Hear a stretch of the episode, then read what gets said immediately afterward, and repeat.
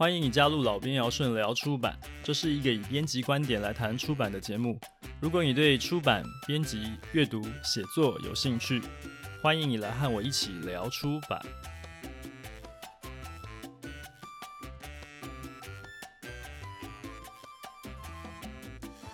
呃，最近我的脸书粉丝专业老编尧顺的出版手账终于突破五千赞了。我是在二零一八年十一月开启这个粉专的，快两年了。虽然现在粉丝也不算多啦，五千出头，但我自己觉得蛮开心的。因为呢，开这个粉专让我交到了很多出版业里面的新朋友啊，很感谢大家的支持。那聊出版这个 podcast 节目开播到今天呢，也已经超过三个月了。那目前得到的很多回馈啊，可是大部分都是私底下朋友圈同温层的。跟我粉钻的状况差不多啦，就是公开的这种陌生的互动呢，还是比较少。那我想我应该还要再更努力一点啊。那尽管如此，我还是有收到一些回馈了，非常感谢。所以今天呢，我就想特别来做一集呢，来回复一下各位的留言啊。那先来看一下 Apple Podcast 上面的留言好了。呃，林 Blue 林他说，深度出版知识，出版工作感觉很有趣。呃，感谢你。你说深度呢？我觉得是有点惭愧啦，哈，你过奖了。其实我很浅啦，我这个节目就是聊工作上会遇到的事情而已。那你说出版工作很有趣啊、很感谢你有这样的感觉哈。那看来也许是我的节目聊得还蛮有趣的吧哈。那今后我也会想办法把这个行业呢聊得更有趣的。我会希望说大家能够多多关注出版业的状况。那再来是 Curie Wang，他说。EX 编辑人路过，很有知识含量的 Podcast，推一个，感谢你啊！不过你含量的含好像写错字了啊，含好像不是那个含啊。哎，这个不好意思啊，我这编辑嘛哈，总是有这个职业病。那总之很感谢你的肯定啦。不过你说你是编辑呢，这个错别字的地方可能要再敏感一点了哈，加油啊！好，再来是。Pudico 吧，应该这样念吧，哈，P U D I K O，Pudico。他说很棒，认真制作，内容丰富，希望能听到更多出版相关的大小事。感谢你，我会把接下来的节目呢，想办法把它做得更多元、更有趣一点啊，希望不会让你失望啊。那再来这一位呢，是烦恼很多的摩羯男子，他说菜鸟编辑来朝圣。明明就很棒的节目，希望有更多人来听。嗯，我也希望能够有更多人来听啊，非常希望哈。呃，但你说朝圣这个我不敢当啊，不敢当，担当不起啊。那你说你是编辑，加油加油哈，我们大家一起加油啊！感谢你。再来呢是 YL Lin，他说老人与海很棒，刚好在跟编辑讨论小说调性。维持一致时，听到了这篇，感觉非常受用。以后还有更多写作技巧的分享吗？啊、呃，谢谢你的留言啊！我猜你应该是作者吧？好，你提到说跟编辑在讨论小说调性维持一致。那你说这个写作这件事情呢？嗯，因为我早期是小说编辑，我入行的大概前六到七年，我都还一直在做小说。后来我在辅仁大学进修部中文系呢，开了一门选修课，在大四啊，课名是大众文学创作与实务。今年我教到第七年了，所以也可以算是小有一点研究了哈。嗯，你说会不会分享更多写作技巧呢？这个有机会的话，我是一定会聊相关话题的，因为写作就是在出版的这个范畴里面的啊。我也会开始去邀请一些我认识的小说作家来节目里面一起聊。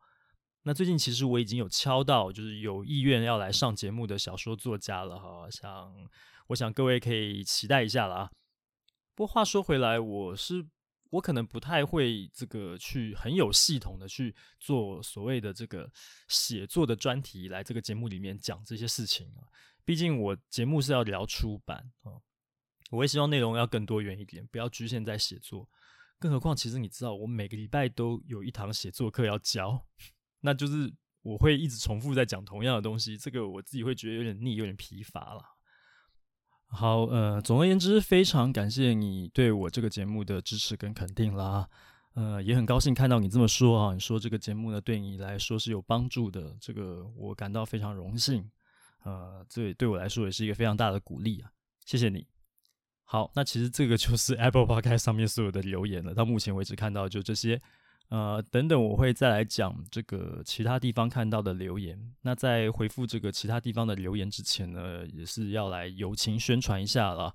这里有一个呢是生鲜时书的集资专案，生猛新鲜时代书籍的生鲜食书了哈。那他们呢过去两年都有在泽泽集资平台上面推出独立书店的专案。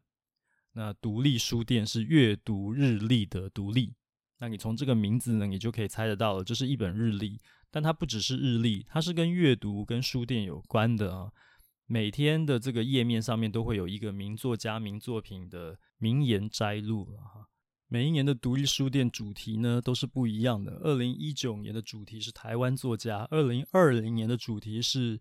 新人作家，那目前呢，在啧啧集资平台上面已经启动的这个专案呢，呃，是二零二一年的主题是女子无畏，无所畏惧的无畏。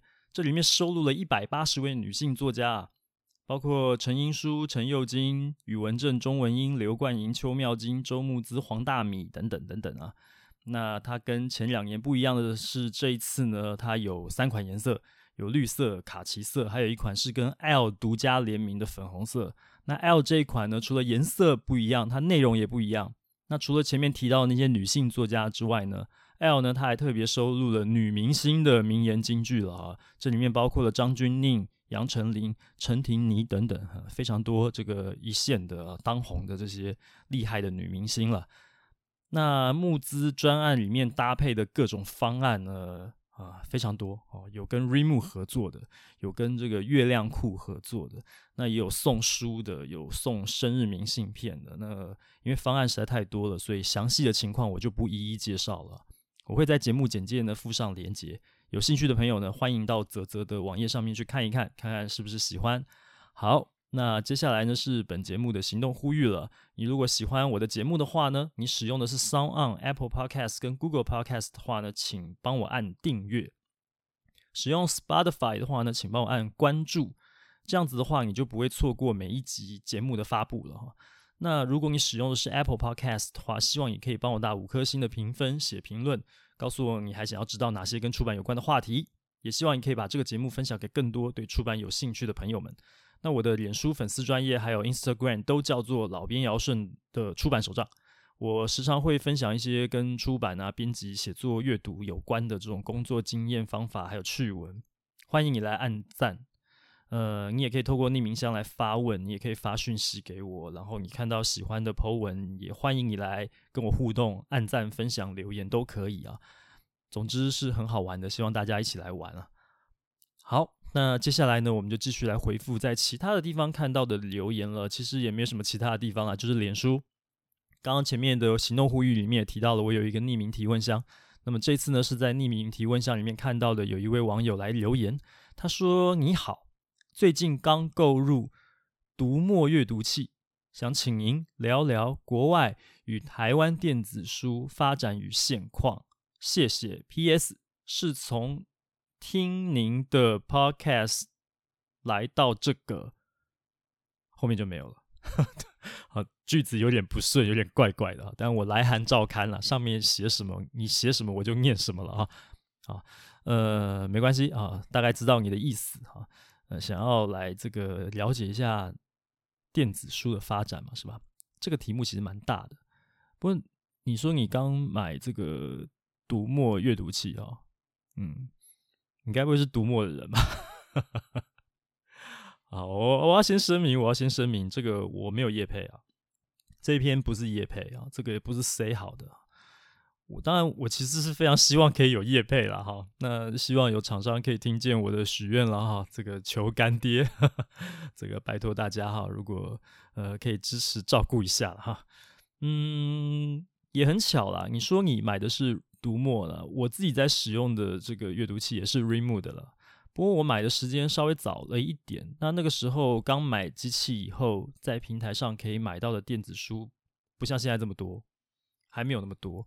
所以其实发现这件事情以后，我就有一段时间就不太使用这个机器。那后来到最近，就是呃这一两年，因为电子书发展很好嘛，所以就是各个平台上面可以买到的电子书已经很多了。除非说那个书本来就没有电子版权，本来就没有做电子书，不然现在主要的平台大概什么书都买得到。所以我最近也开始使用了，真的是蛮方便的。那你说你是最近买的哈？我觉得你买的正是时候了哈，因为现在真的是非常的方便。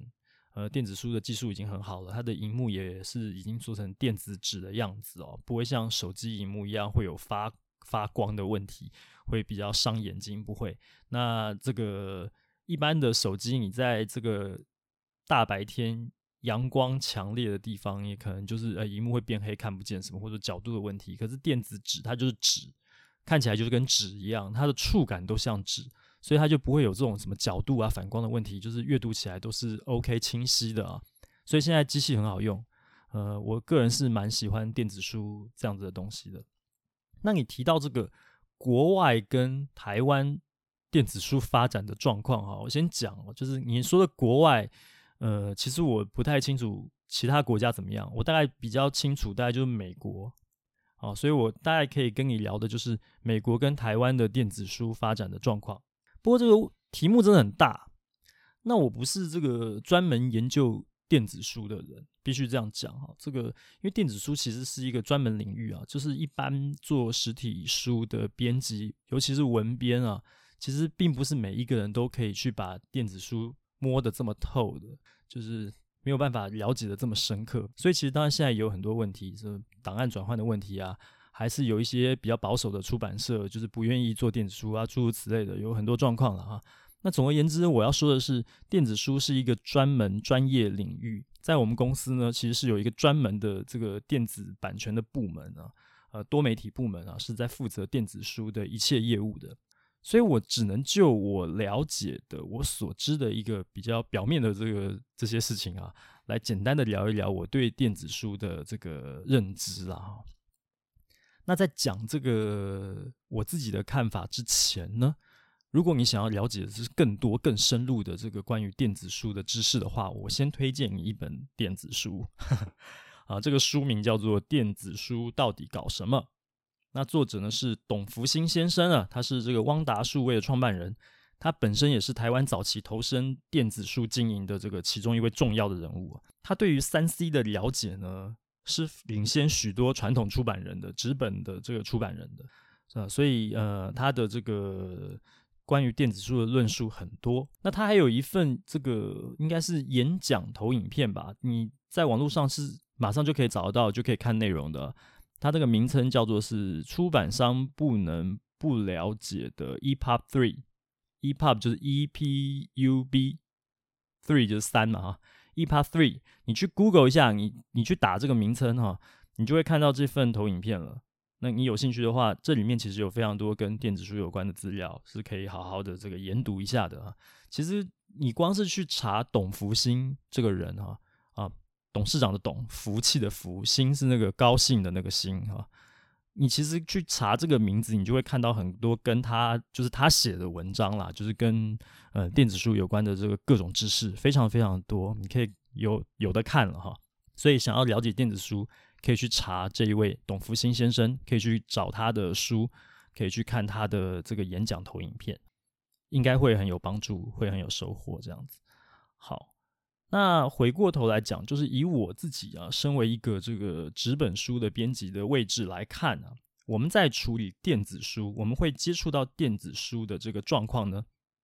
首先，我们看到的第一个是版权的问题。那为什么呢？因为我们处理的是内容嘛，哈，这内容是要经过授权之后才能够进入编辑台，才能够进入编辑工作的哈。你如果是作家的话，我们要签约。外版书我也要跟海外出版社签约哈，嗯、同样啊，电子书的权利呢，也是那个合约签了以后，我们钱付了以后，我才能够取得内容，我才能来做嘛。那我觉得比较有趣的一点是，以我个人经验来讲，我入行的第一家公司，它在出版业里面算是一个另类的存在啊，它是先有电子内容才进入实体出版的，这个其实是呃，我个人认为当年。能够这样子来做呢，其实真的是走得很前面、很前面的啊，可以说走得太前面了一点啊。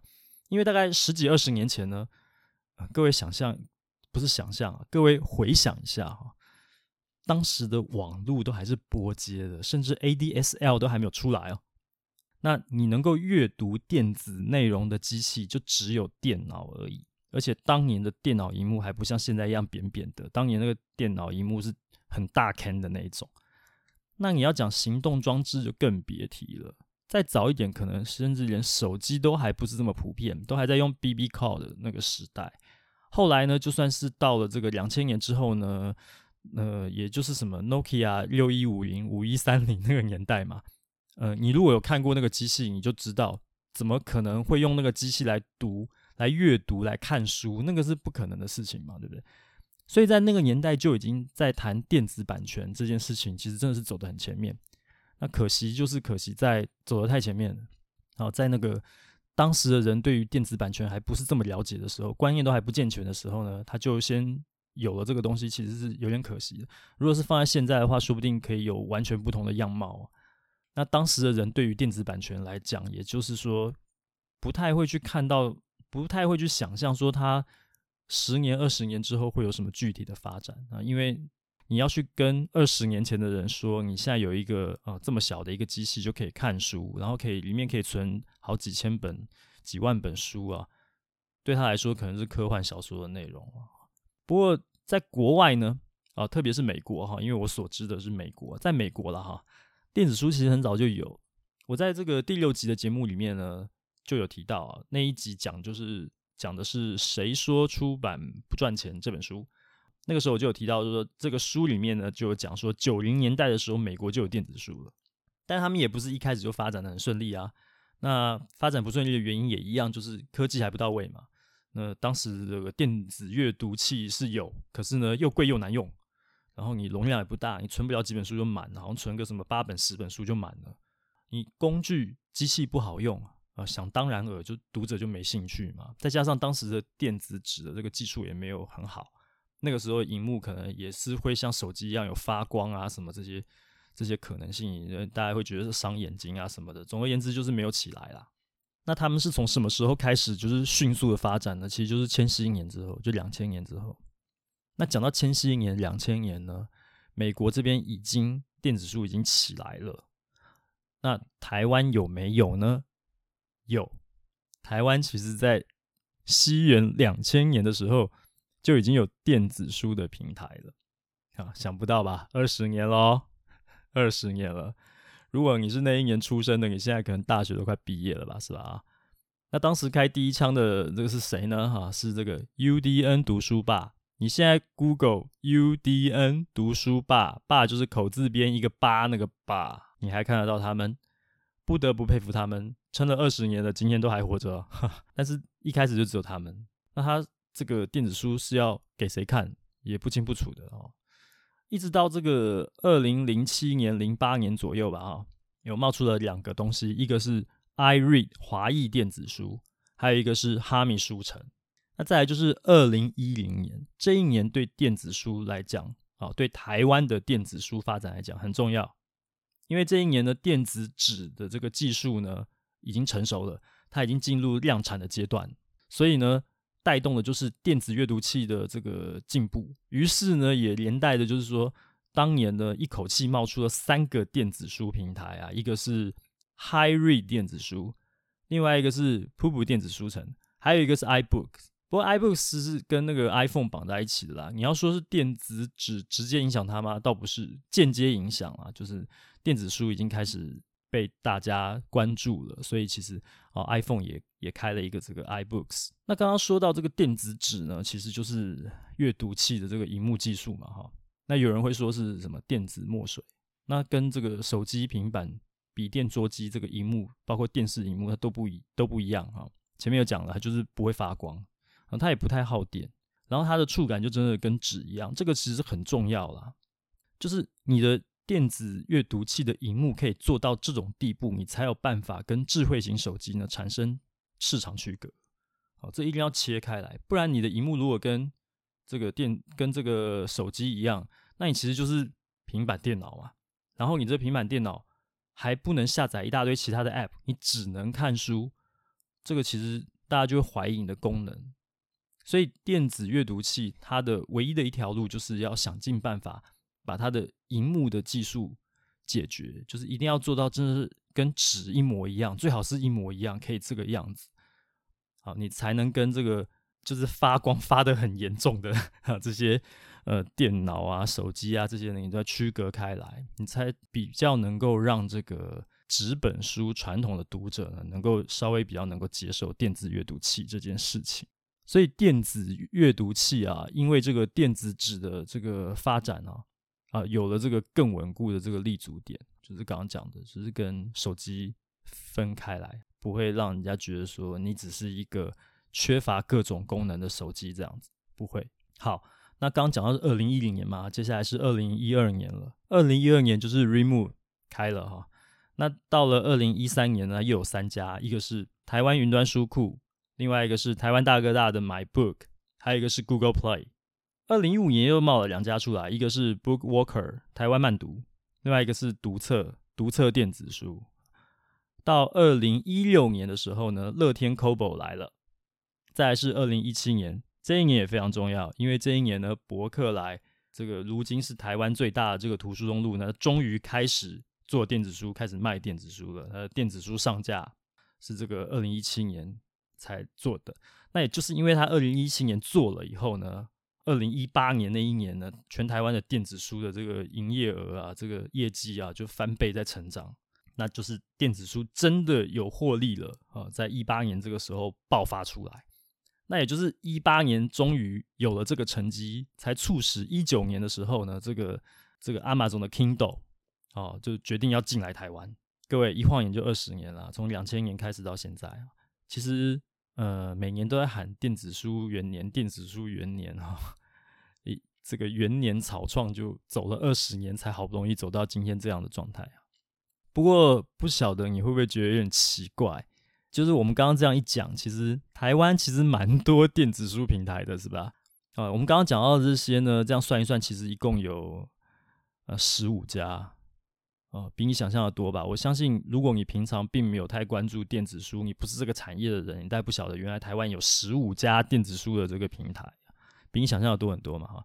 不过这个当然可能你是一般读者的观点来看的话呢，你最常听到的，现在最常听到大概就是 Remove、Kobo 还有 Kindle 这三个东西，其实最常最常听到嘛。为什么呢？因为我想大家在谈电子书的时候，你常常会直接联想到就是阅读器这件事情，有机器。大家在网络上去找，大概你会找到很多，就是在讨论说推荐哪一款阅读器比较好用啊，那个开始在那边比这个 CP 值这些事情啊。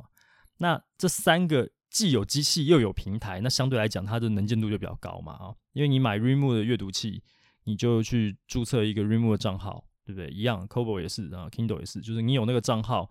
你在网络上，在电脑上面，你也可以去买书，然后你用手机下载 App 也可以买书，然后你用这个阅读器也可以买书，哦，所以它又有机器又有平台，这个是能见度最高，是很合理的。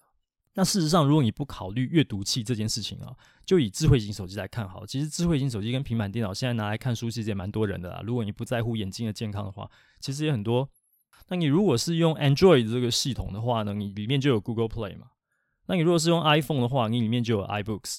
你如果是中华电信，你有哈密书城；你如果是台湾大哥大，你就会买 Book。这个就是手机，你要么就是机器绑的，要么就是电信业者绑的这个 App，你就可以用手机阅读。那话说回来，其实在我的同文层里面呢，哈，这个用手机看书的人其实是相对来讲是比较少啦。嗯、平板可能还多一点点。那大部分其实他们都会去买电子阅读器，因为毕竟同文层就是出版业里面人很多，他平常就是喜欢看书的人，真的会去买那个阅读器。很多很多，就是甚至我们有同业是发起团购的，一次去买个二十台、三十台这样子的，然后跟这个厂商问呢，能不能给我们一点点优惠这样子。哦，大大家有的时候会遇到这种这样的状况。那你用这个，话说回来，你用这个手机用 App 去看这个电子书的话呢？如果说你买的这个是流式，所谓流式的这个电子书的话呢，你在用手机阅读的时候，你那感觉其实跟就是跟读网页啊，啊那个网站上面的文章啊，跟读脸书上面的文字，其实那感觉差不多啦。啊，可是你如果是版式，你买到你买到的是版式的话，那你就会很痛苦。我我觉得版式其实根本就是应该要被淘汰的东西啊。呃，我简单讲一下哈，这个刚讲流逝呢，流逝其实很简单，你就把它理解为就是你的文字是跟着荧幕动的。你荧幕尺寸小的话，它一行就是只能容纳几个字。那荧幕这个尺寸大一点的话，你它一行就会变多哈，就是说等于它是活的，它有点像网页一样啊，它不是说固定的那个图片跟字一定是在什么位置上面，这个就叫流逝。那版式是什么呢？版式简单讲就像 PDF 一样。PDF 档案就是它，就是跟实体书长得一模模一样样，甚至连尺寸都一样。所以你想象一下，今天如果你是用手机，荧幕这么小，你要去看一个就是举八开 A4 大小的那个杂志的时候，它如果是版式，你也很痛苦，你怎么看？对不对？你你可能手手指要一直在荧幕上面放大缩小，放大缩小，然后你可能要这个荧幕还它页面还一直滑来滑去，跑来跑去的这样子，你怎么看？你根本没办法好好阅读啊。所以我觉得说版式这种东西根本就是应该被淘汰的。我觉得电子书做版式是很瞎很瞎的一件事情。那除非你其实你真的愿意用电脑荧幕来阅读吧，啊，那可能它就会像你平常打开一个 PDF 档案一样，它可以用一跨去呈现。你用电脑阅读可能也许可以看啊，可是如果是行动装置，然后甚至是电子书的阅读器的话，去看杂志，嗯，如果它是版式的话，其实是很痛苦的。我要说的其实就我个人经验，因为呃，我有使用过那个哈密书城的 App，它里面就有一些比较老的书，它的那个电子书就是版式不是流式的，所以那个阅读的时候其实有点痛苦。那呃，对，刚刚提到就是说你你如果愿意用电脑荧幕来看书的话，其实现在每一个平台也都有提供这样子的服务了哈，像 Readmoo。你 Readmoo 的话，你有阅读器，你可以用阅读器看；你有手机，你可以用手机下载 App 来看。你也可以直接就是在它的官网上面用桌机、用笔电去网页里面看。反正你申请一个账号，它就会给你一个书柜，你直接结账买了书，书柜里面就会出现那本书。就是你这个线上刷卡之后，钱一付，马上就可以看了。所以这个电子书方便就方便在这个地方，就是随买随看这样子。那你如果是买实体书，可能还要等个两三天送到你家楼下 seven，你再去拿。好，那博客来也是一样啊，博客来也是有 app 的，你可以用电脑看，你也可以用手机下载一个 app 来看，平板下载一个 app 来看。那它册就读册啊，它也是有 PC 版跟行动版。Pubu 也是，那 BookWalker 也是啊，不过 BookWalker 它比较特别啊，这个 BookWalker 啊，刚刚讲的台湾慢读啊，它是这个角川开的，所以你知道角川嘛哈？它其实主要是以看这个看漫画跟看轻小说的读者居多了哈。它还有一个租阅功能，这个我好像看其他的电子书平台好像没有。这租阅功能其实很好理解，就是说你可能花比较便宜的钱，可是你只能看三天，然后档案就不能再开了这样。那我印象当中，这个东立好像也有投资这个 BookWalker 哈。那前面提到这些都还算是这个比较常见的一些，你可能你叫得出名字的电子书平台。那有些少见的。哦，就是刚刚前面有提到有十五家嘛，比较少见的这些呢，其实我们前面提到就是台湾第一家这个电子书平台，这个 UDN 读书吧，对不对？还有这个什么台湾云端书库跟 iRead 华裔电子书，还有 HyRead 这些东西，一般读者比较少接触到啦。为什么呢？因为他们其实是所谓的 B to L。那大家知道 B to B、呃，也知道 B to C 啊，这个很常听到，对不对？B to L 是什么意思呢？这个 B to L 其实是 Business to Library。它是图书馆的，所以刚刚前面提到的这几个平台，它其实主要是否图书馆的这个电子书的采购系统了哈。不过你现在去 Google 这几个平台，你会发现其实他们的官网也已经像我们刚刚前面提到的这些主流的平台一样，你可以申请一个账号，然后直接就是在上面买书，它一样帮你存到你的账户的这个书柜里面。你也可以直接透过网络去阅读这些电子书。呃，主流的一些一般市场上的书，其实也都买得到。啊，但是那个不是它主要服务的，它主要还是 for 图书馆。那前面讲的这些，其实大致上就是我所知的啦，就是台湾电子书发展的现况了。那其实电子书还有很多知识啊，这个没有谈到的，比方说刚刚其实其实有提到是转档啊，这个这个转档的问题，有这个 EPUB 格式的问题。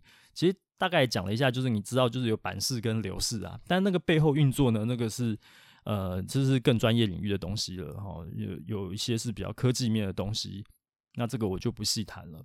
那总而言之呢，每个电子书其实都是有它的特质的哦。像刚刚前面提到，有些是可能看漫画比较多，有些看杂志，有些就是一般人文书，它还是有它的这个平台的属性略有不同啊，导致它这个平台上面可以买到的书可能也有一些不一样，或者说你可以从这个阅读器哈，阅读器这个称不称手，好不好用，这个各种考量去选一个，你可以去选一个就是你喜欢的来使用啊。总而言之呢，这个电子书呢，真的是现在是很好用，很方便，我个人是觉得很很有很有意思啦。